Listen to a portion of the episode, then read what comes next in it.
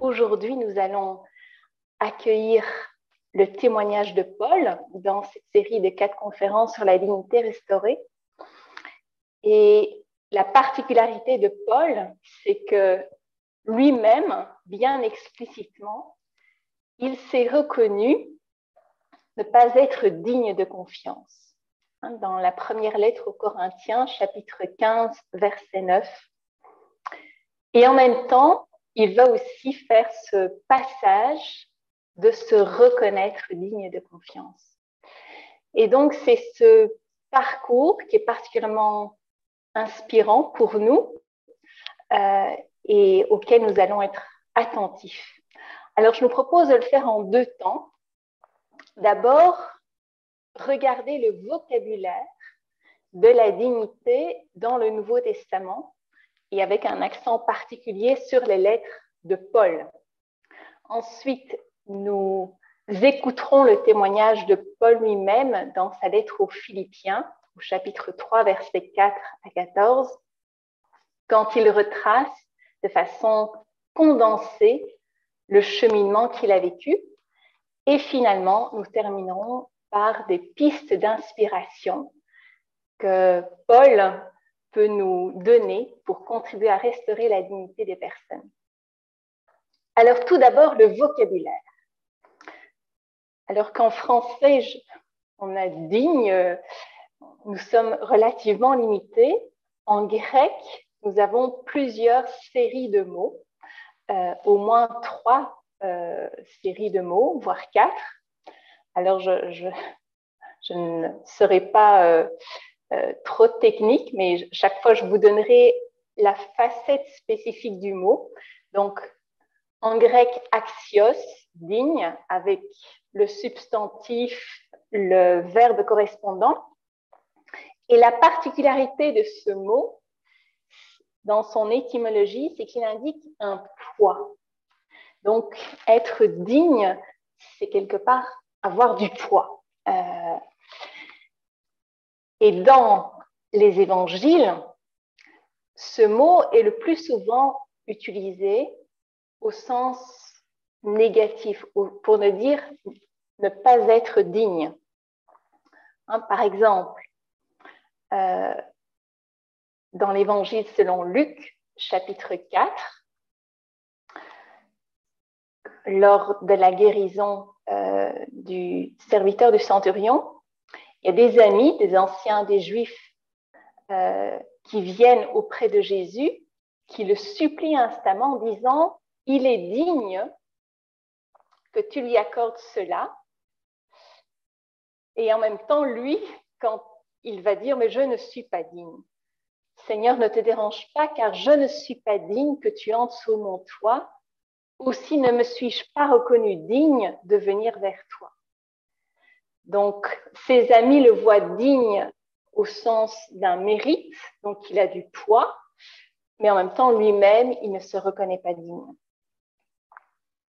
Ou encore, pour prendre un exemple euh, parmi d'autres, dans la parabole du Père prodigue, euh, l'enfant le plus jeune, se lève et se prépare à aller vers son père et dit, voilà ce que je dirai, Père, j'ai péché contre le ciel et devant toi, je ne suis plus digne d'être appelé ton fils. Et donc, c'est assez frappant de voir que quand le mot est utilisé, c'est plutôt pour dire combien, en fait, nous ne sommes pas dignes. Et quand nous sommes dignes, c'est lié à un mérite euh, à la, obtenu à la force de, nos œuvres, de, notre poignet. Par contre, chez Paul, ce vocabulaire va euh, prendre une extension particulière et surtout dans la lettre aux Romains, il va recommander Phoebe, donc nous sommes au chapitre 16, versets 1 à 2. En conclusion de sa lettre, qu'il confie à Phoebe, donc une femme, il écrit ceci. Je vous recommande Phoebe, notre sœur, ministre de l'Église de Cancré. Accueillez-la dans la manière digne des saints. Aidez-la en toute affaire où elle aurait besoin de vous, car elle est devenue une protectrice, littéralement une patronne, pour bien des gens et pour moi-même. Et donc, c'est assez fort. Là, tout d'un coup, il y a Paul qui encourage à reconnaître la dignité et en particulier la d'une femme. Alors, attardons-nous un, petit instant là sur la façon dont il la présente parce que c'est assez euh, interpellant. Il commence par la reconnaître comme notre sœur. Et Paul s'inscrit dans cette conviction profonde qu'il va rappeler euh, euh, aussi dans la lettre aux Galates, hein, au chapitre 3, verset 28. Euh, nous qui avons été baptisés dans le Christ, nous avons revêtu le Christ, et donc il n'y a plus juif ni grec, il n'y a plus homme ni femme. Autrement dit, nous, nous sommes tous frères et sœurs dans le Christ. Et puis, il parle, il la présente aussi comme ministre diaconos.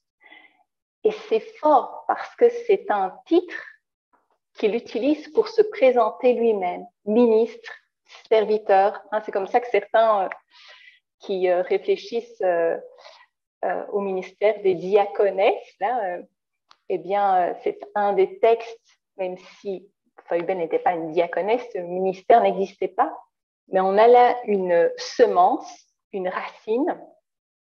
Donc il la présente comme ministre de l'Église de Cancré et aussi comme protectrice et patronne, non seulement pour bien des gens, mais aussi pour lui-même. Et qu'est-ce que ça veut dire? Ça veut dire que Paul reconnaît en feuille B, en fait, toute une ambassadrice qui va préparer sa venue à Rome, parce que quand Paul est écrit aux, Romains, il ne s'est pas encore rendu à Rome, et il compte sur feuille B, non seulement pour leur apporter la lettre, leur lire, mais aussi leur expliquer et préparer ainsi euh, sa venue, et en particulier là où il y avait des préjudices, et eh bien contribuer à, à ce qu'une harmonie puisse euh, s'ouvrir. C'est assez fort parce que Paul va aussi confier à d'autres moments euh, une mission comme ça à l'un ou l'autre, mais souvent ils, seront à deux, et là, Phoebe est toute seule. Donc ça montre aussi combien il reconnaît en elle vraiment toute une colonne, une femme forte. Et c'est, il faut savoir qu'à l'époque, les femmes dans le domaine public n'avaient pas euh, de pouvoir, en particulier le domaine public religieux. Euh, donc, Paul, qui va vivre, vit tout un cheminement au niveau de sa dignité, contribue aussi à ce que des personnes puissent être accueillis dans leur dignité et sans être chiche, que du contraire, une dignité vraiment d'égal à égal. Et dans la deuxième lettre aux Thessaloniciens, chapitre 1, verset 11, il dit, voilà pourquoi nous prions continuellement pour vous, afin que notre Dieu vous reconnaisse digne de l'appel de Dieu et que par sa puissance, il vous donne d'accomplir tout le bien désiré et rendre active votre foi. Et là, nous comprenons encore plus profondément, pour Paul, la dignité, elle est fondée sur l'appel de Dieu. C'est parce que Dieu m'appelle, vous appelle, nous appelle, que nous devenons dignes.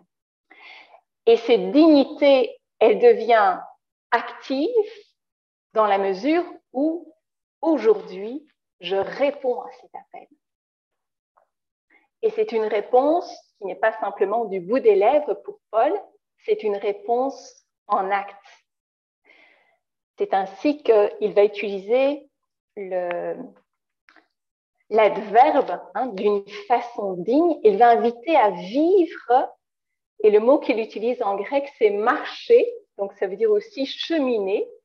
Euh, vivez d'une manière digne de Dieu qui vous appelle à son règne et à sa gloire. C'est dans la première lettre aux Thessaloniciens, chapitre 2, verset 12.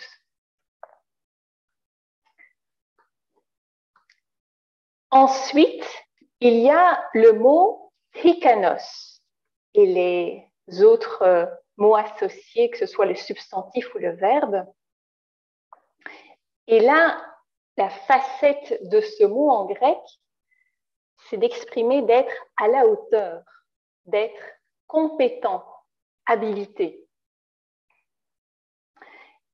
Et dans les évangiles, nous avons par exemple au chapitre 3 de l'évangile selon Matthieu, verset 11, et ce même verset est repris dans, dans, les, autres, dans les trois autres évangiles, et à nouveau, avec le le pas digne, comme on l'avait pour le, mot précédent, et c'est à propos de Jean-Baptiste.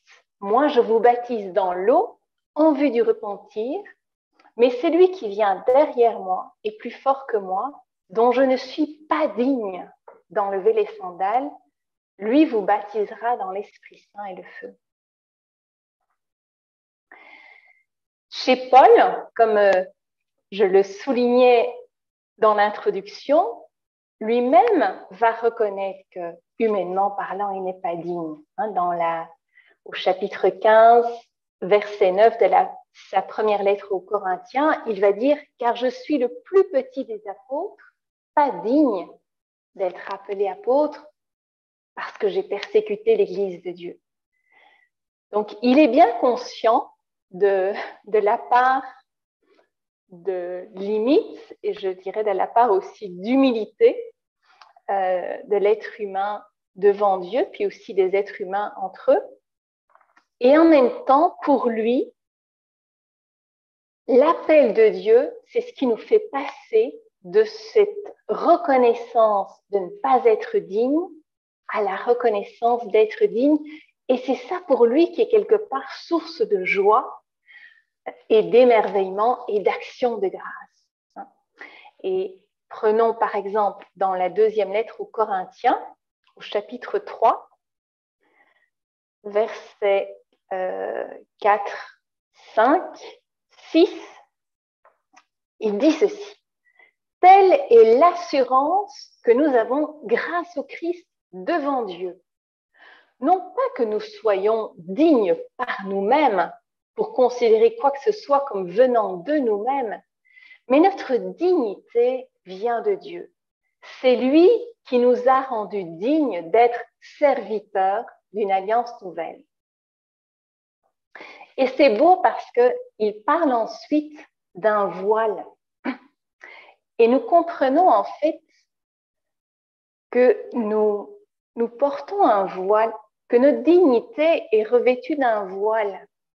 Et que c'est dans la mesure où nous nous tournons vers Jésus-Christ que ce voile est ôté et que nous faisons l'expérience de notre véritable dignité.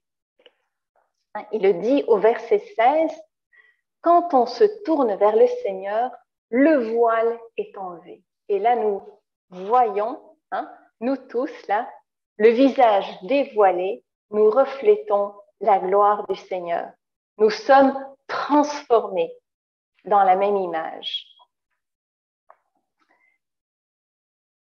Dans ce passage, nous voyons que la dignité vient de Dieu, ce que nous avions déjà entendu euh, dans les passages précédents.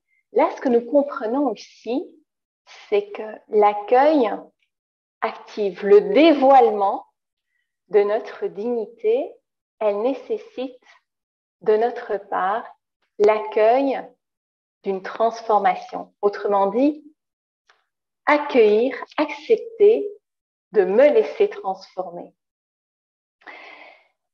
Et lorsque j'accueille de me laisser transformer, comme Paul lui-même euh, l'a vécu et comme les autres chrétiens l'ont vécu, il y a deux effets que Paul euh, souligne. Nous devenons à ce moment-là fortifiés en accueillant l'appel de Dieu qui nous rend dignes et qui nous amène à une transformation en profondeur, nous voilà fortifiés pour vivre une mission que jamais nous n'aurions pensé pouvoir vivre de nous-mêmes. Et en plus, nous sommes, je vais d'abord utiliser un mot en français, invigorés. Autrement dit, hein, en anglais, on parle d'empowerment. Hein, donc, ça veut dire euh, il y a tout un déploiement de vitalité à partir de l'intérieur qui s'exprime. Donc, on voit que Paul, euh, hein, dans, dans toute cette recherche que, que nous avons aujourd'hui, enfin dans la société, quand on parle de développement personnel, bien Paul, déjà, il nous indiquait, euh, il y a plus de 2000 ans, à partir de sa propre expérience, comment en fait entrer dans ce développement qui est plus qu'un développement personnel, c'est un développement relationnel qui nous relie à Dieu les uns aux autres avec une force de vie euh, qui surprend et en même temps qui ne nous épargne pas la souffrance. Et c'est ce qu'il dit euh, toujours dans la deuxième lettre aux Corinthiens au chapitre 4, verset 8.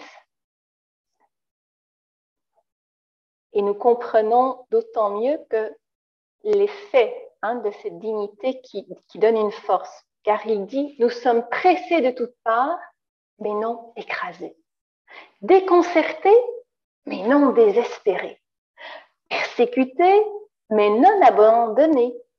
Abattus, mais non détruits. Nous portons toujours dans notre corps la mort de Jésus afin que la vie de Jésus soit aussi révélée dans notre corps. Et là, il va citer un psaume, J'ai cru, c'est pourquoi j'ai parlé. Donc c'est fort, se laisser revêtir de l'appel de Dieu qui nous donne de dévoiler notre dignité la plus profonde, nous donne cette force de vie pour, traverser la part d'épreuve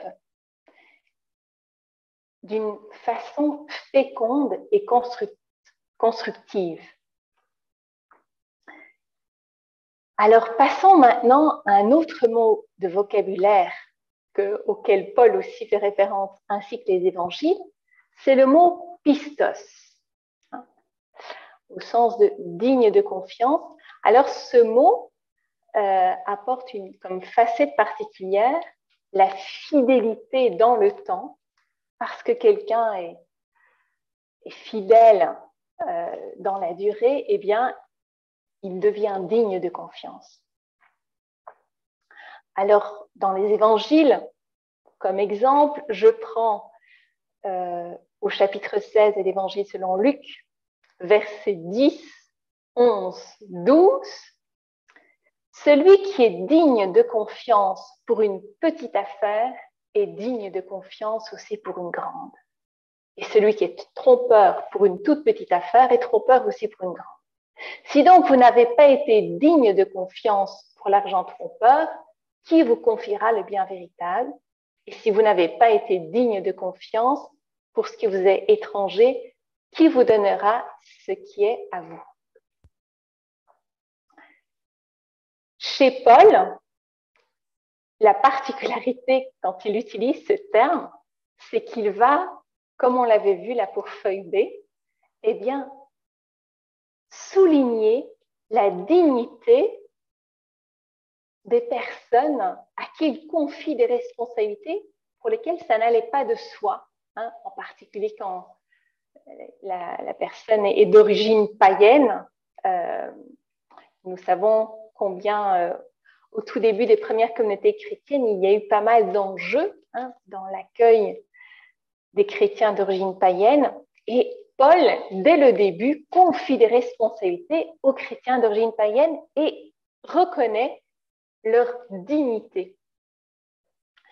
Et euh, il le fera d'une façon toute particulière auprès de Timothée. Euh, sa mère était juive, son père était païen, et donc il avait vraiment dans la communauté juive, dans la mentalité juive du temps, il était marginalisé. Paul va en faire un de ses collaborateurs tout particulier et va dire au premier, dans la première lettre aux Corinthiens, chapitre 4, verset 17, combien Timothée est digne de confiance dans le Seigneur.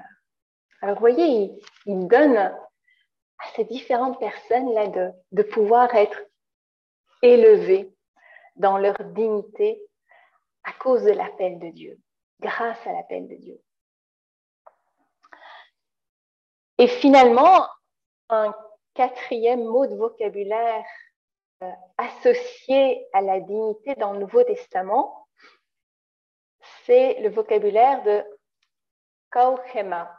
Alors là, la facette spécifique de ce mot, c'est l'émotion rattachée à la dignité, à savoir la fierté. Quand nous nous reconnaissons dignes, eh bien, il y a aussi une belle fierté d'être qui je suis, d'être une sœur de la congrégation Notre-Dame, par exemple, d'être euh, témoin de l'Évangile. Et là, figurez-vous que les évangiles et les actes des apôtres n'utilisent à aucun moment euh, ce vocabulaire qui exprime cette émotion liée à la dignité, à savoir la fierté. Et ce n'est pas étonnant quand on a vu que pour les autres vocables, dans les évangiles, c'était surtout exprimé pour dire ne pas être digne ou bien digne à cause d'un mérite. Mais quand on mérite quelque chose, je veux dire, euh, on est plutôt dans des exigences. On n'est pas nécessairement dans une, forme de, belle fierté, de belle joie. Et le mot ailleurs est utilisé dans, ailleurs dans les lettres de Paul dans le Nouveau Testament, est utilisé de façon euh, péjorative pour dénoncer ceux qui se vantent. Hein. Alors Paul reconnaît que lui qu'il est toujours possible de, se vanter, mais en même temps, ce qui est nouveau chez lui, c'est qu'il va développer cette belle fierté qui est en fait une reconnaissance à Dieu, lui qui nous donne d'émerger euh, en homme et en femme debout. Et c'est ainsi euh, que dans la lettre aux Romains, au chapitre 5, euh, je prends euh, les versets 1 à 3. Ainsi donc, justifiés par la foi, nous sommes en paix avec Dieu par notre Seigneur Jésus-Christ. Par lui, nous avons accès par la foi à cette grâce en laquelle nous sommes établis. Et nous fondons notre fierté dans l'espérance de la gloire de Dieu. Bien plus, nous fondons notre fierté dans, dans nos détresses même, sachant que la détresse produit la persévérance, la persévérance, la fidélité prouvée, la fidélité prouvée, l'espérance. Et l'espérance ne trompe pas, car l'amour de Dieu a été répandu dans nos cœurs par l'Esprit Saint qui nous a été donné. Donc, j'ai lu les versets 1 à 5 du chapitre 5 de la lettre aux Romains. Et dans la première lettre aux Corinthiens, au chapitre 1,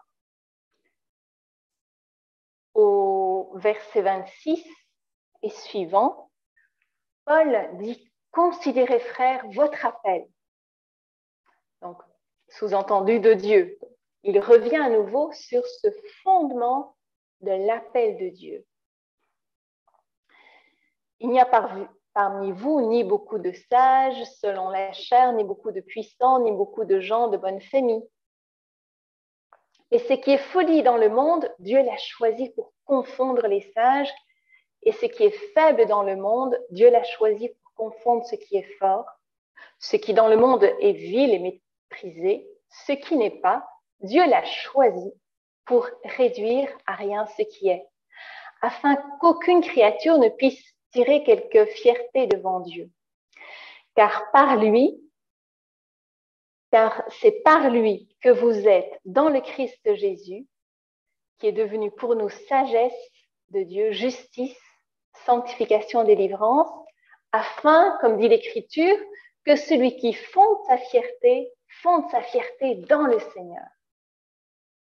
Et là, il reprend euh, une citation de Jérémie au chapitre 9, verset 24.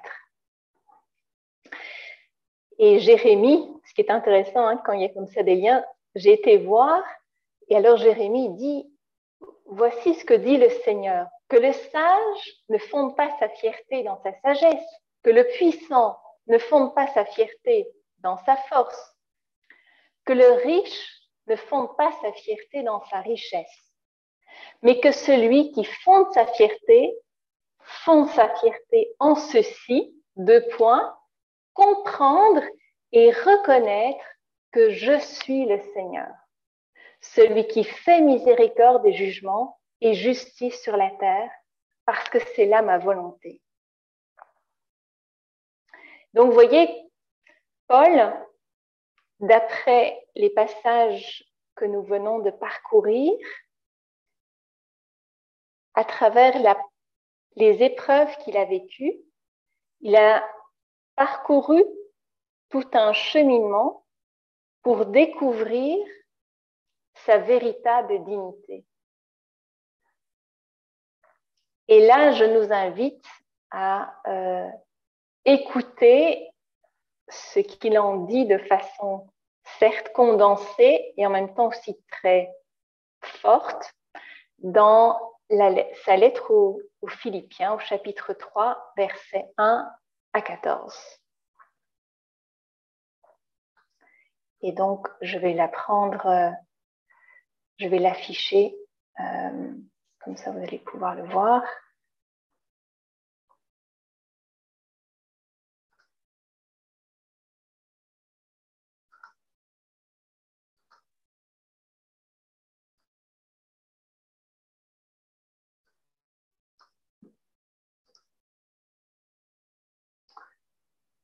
Le texte et le voici.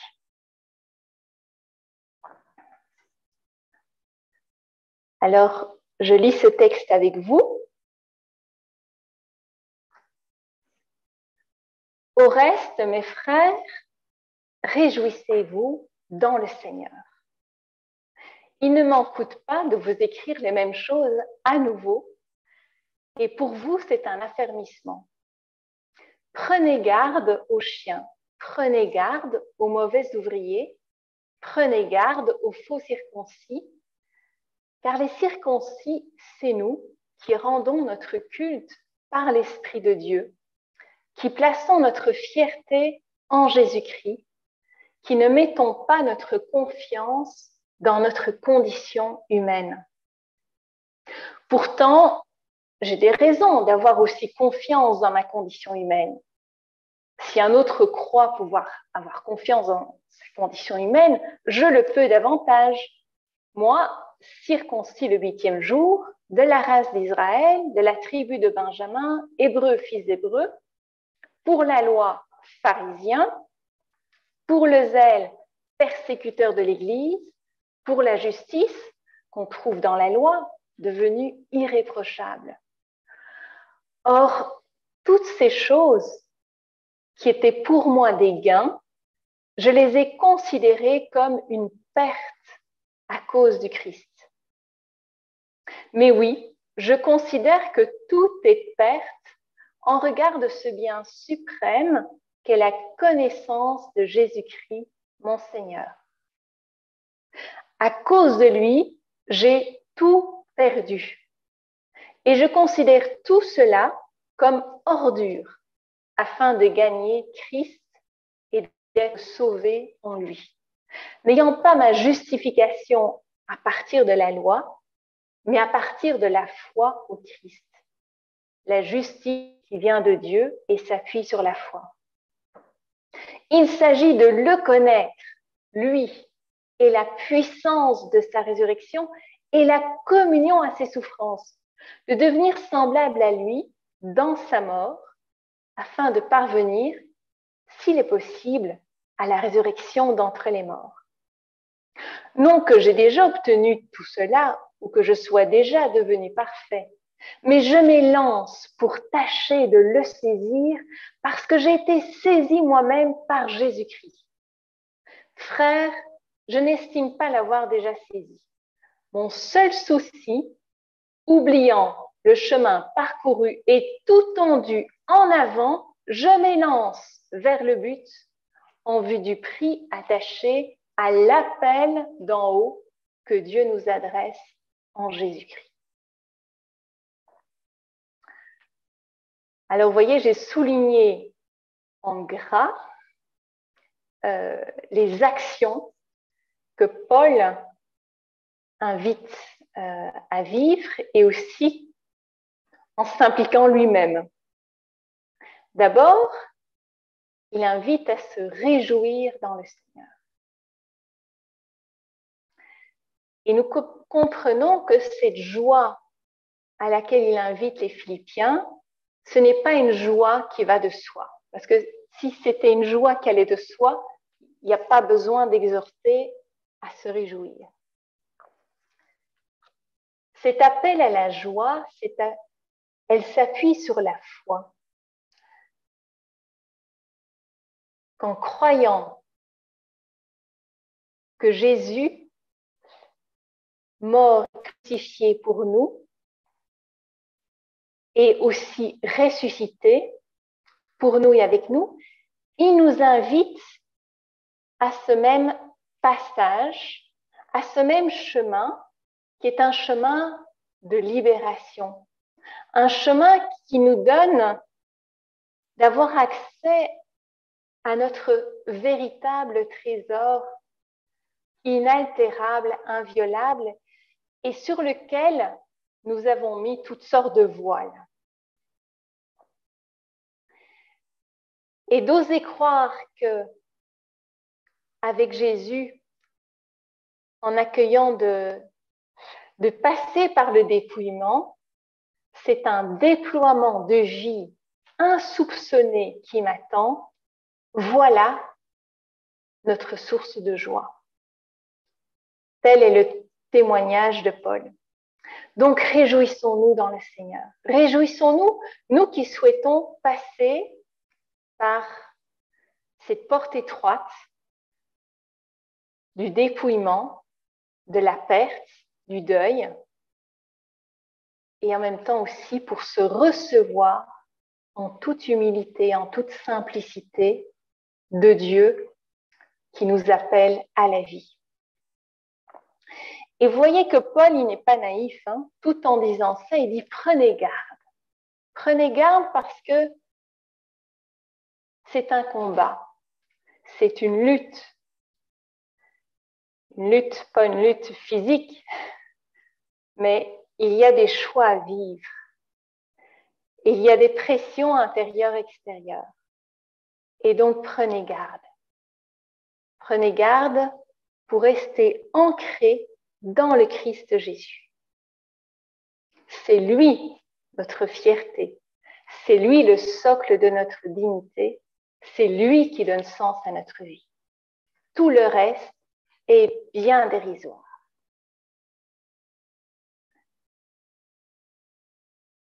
Et Paul,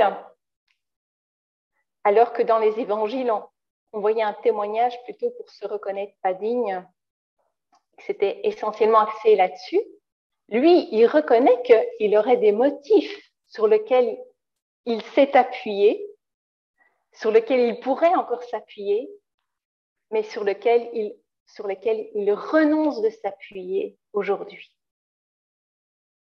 Alors des motifs liés à, à son milieu de vie. Euh, il est, c'est un, un, juif, euh, quand il dit hébreu, fils d'hébreu, c'est un, vrai de vrai, quoi. Hein, au Québec, on va dire un, Québécois, une Québécoise pure laine. Hein. et pour la loi pharisien, donc ça veut dire qu'en plus, il a reçu toute une formation très riche, puis il le dira par, ailleurs auprès de Gamaliel, donc un grand maître. Euh, et il n'a pas rien que reçu, il a aussi euh, cherché à transmettre avec, zèle. Il, il était persécuteur de l'Église. Et devant la loi, tout ce que la loi demandait, irréprochable. Et pourtant, tout ce qui fondait son identité, tout, ce sur quoi il s'appuyait pour être un homme debout, eh bien, aujourd'hui, il reconnaît que c'est bien dérisoire. C'est non seulement secondaire, mais cela devient aussi facilement trompeur en tant que fondement. Et que désormais, pour lui, ce qui est vital, c'est d'entrer dans cette connaissance de Jésus-Christ, mon Seigneur.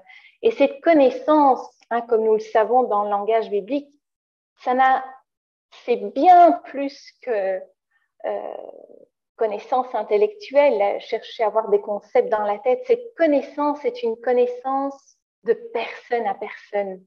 C'est une connaissance qui vient chercher toutes les dimensions de l'être humain. C'est une profonde alliance, une profonde, profonde accueil mutuel l'un de l'autre. Et justement, il va parler de cette dimension de mutualité.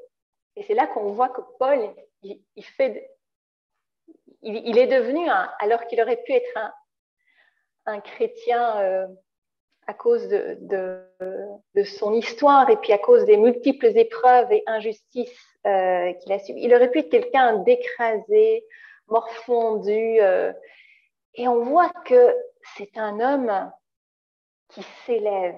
Il reconnaît qu'il peut s'élever parce que c'est le Christ qui l'a trouvé. Et maintenant, il reconnaît que le Christ l'invite à le gagner, donc à gagner le Christ. Donc ça montre que c'est pas un mot, Paul, hein, c'est le fait d'être sauvé par le Christ, il devient d'autant plus un homme, une personne pleine de vitalité. C'est ce dont c'est ce que j'évoquais tout à l'heure, l'invigorisation, l'empowerment. Et c'est en même temps aussi un chemin.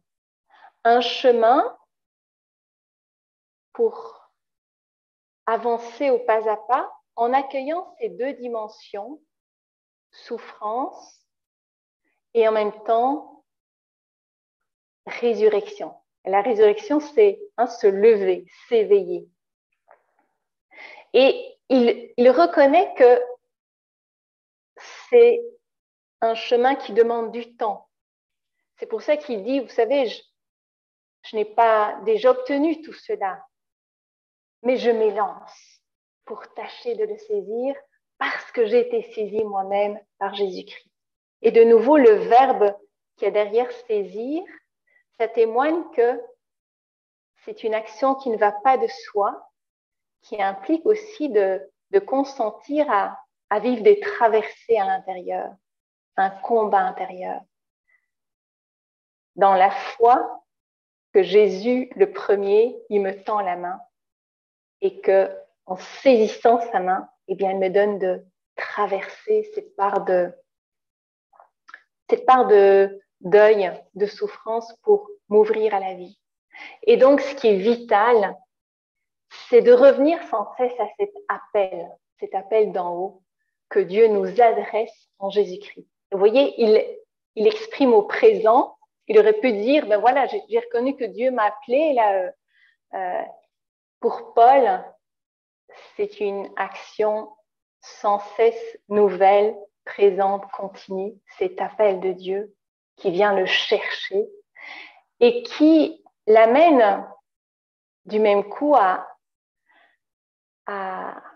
apprendre de plus en plus à mettre à plat ce sur quoi il s'appuyait pour se recevoir de Jésus, d'une façon prioritaire et d'une façon aussi transformante. Alors nous voici maintenant arrivés aux pistes. Donc je vais arrêter le partage d'écran. Euh, quelles sont les pistes d'inspiration que nous pouvons recueillir pour contribuer à restaurer la dignité des personnes? Alors d'abord, l'importance de relire sa vie avec l'aide d'un vis-à-vis qui est soigneusement choisi ou accueilli. Paul, c'est ce qu'il a eu l'occasion de vivre dans les actes des apôtres, on le voit avec Ananie. Combien ça a été très précieux pour lui. Euh, et en même temps, ce qu'on voit aussi, c'est que dans cette lettre aux, Philippiens, ce passage dans lequel nous nous sommes plongés, cette lettre, il écrit avec Timothée. Et comme je, je l'avais évoqué aussi tout à l'heure, dans différentes lettres, nous comprenons bien que Timothée a été pour Paul non seulement un collaborateur, mais un frère du chemin, un compagnon du chemin, avec lequel il a pu, d'une étape à l'autre, relire sa vie. Et c'est touchant quand on pense que le dernier fragment qui nous reste de Paul et qui soit vraiment de Paul et pas d'un disciple, on le retrouve, ce fragment, dans ce que nous appelons la deuxième lettre à Timothée. Donc, c'est à, Timothée qu'il s'adresse. Donc, l'importance de relire sa vie avec l'aide d'un vis-à-vis. Première piste. Parce que c'est en relisant ma vie avec un vis-à-vis de confiance avec lequel je peux être tel que je suis, dans la lucidité, dans la liberté, non pas pour me dire, ben voilà, je suis comme ça, puis c'est comme ça, mais pour aller justement de l'avant, pour m'élancer toujours plus en avant.